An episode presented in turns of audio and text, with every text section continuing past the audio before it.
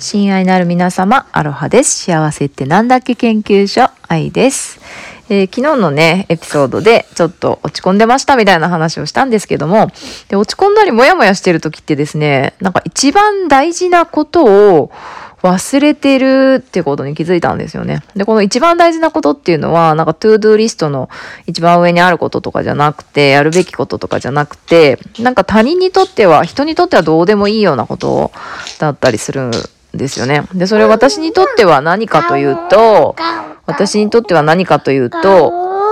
ゆうたろうがガオーとか言ってくる。そう。私にとってはですね、フラダンス。そう、フラダンス最近全然してないなと思ってて。そうなんですよね。で、まあ、出産してからちょっとね、だいぶ、まあ、そう、バンクーバーでね、もう7年、まあ、10年近くなるのかな、ずっとやっおあのレッスン習ったりステージに立ったりしてたんですけど、まあ、出産を機にねちょっとお休みしててで、まあ、お家で踊ったりもしてたんですけど最近全然サボってたなーってハワイアンの曲も全然聴いてなかったなーっていうことにふと気づいたんですよね。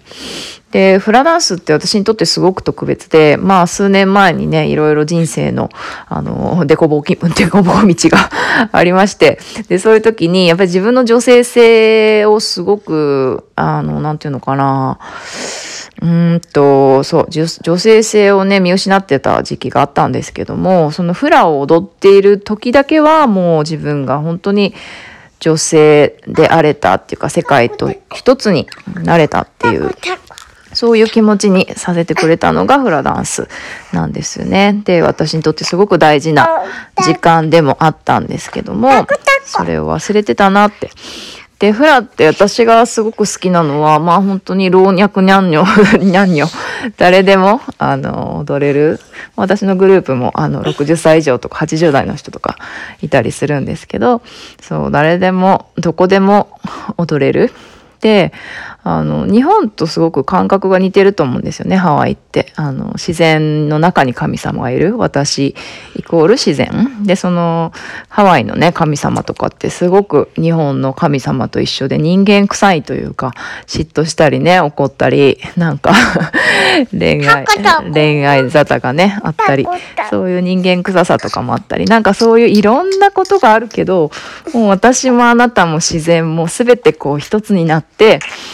あのその一つになった姿がもう愛おしいし美しいよねっていうそういう世界観一体感があるなってそうそそれをフラを踊っている時にそれを感じて私もその世界と一つになれるっていうそういう感覚なんですよね私の中で。そう。はい。太郎抱っこしてはあはあ言ってますけどそう。そうなんですよね。だから、一日の間で、その5分でも、ちょっと踊ってみようと思って、今日ね、トイレの、トイレの中で、ゆうたろうをね、ちょっと彼に任せて、トイレの中でね、こっそり踊ったり、なんか台所でね、時間がある時にちょっと、曲かけてね、踊ってみたりしたんですけど、やっぱそうすると、なんか自分の中にね、こう、滞っていたエネルギーが、ちょっと、流れ出すっていうか、ああ、気持ちいい。ああ、幸せっていう。そのね、そういう、そう思える時間が一日の一日の中で3分でも5分でもあったら、うん、本当に、その日が変わっていくなっていう感覚があります。なので皆さんもぜひですね、あの、一番大事にしてること、それはもう誰かにとってはもう全然興味ないこととか役に立たないことかもしれないけども、自分にとって一番愛しい時間っていうのを、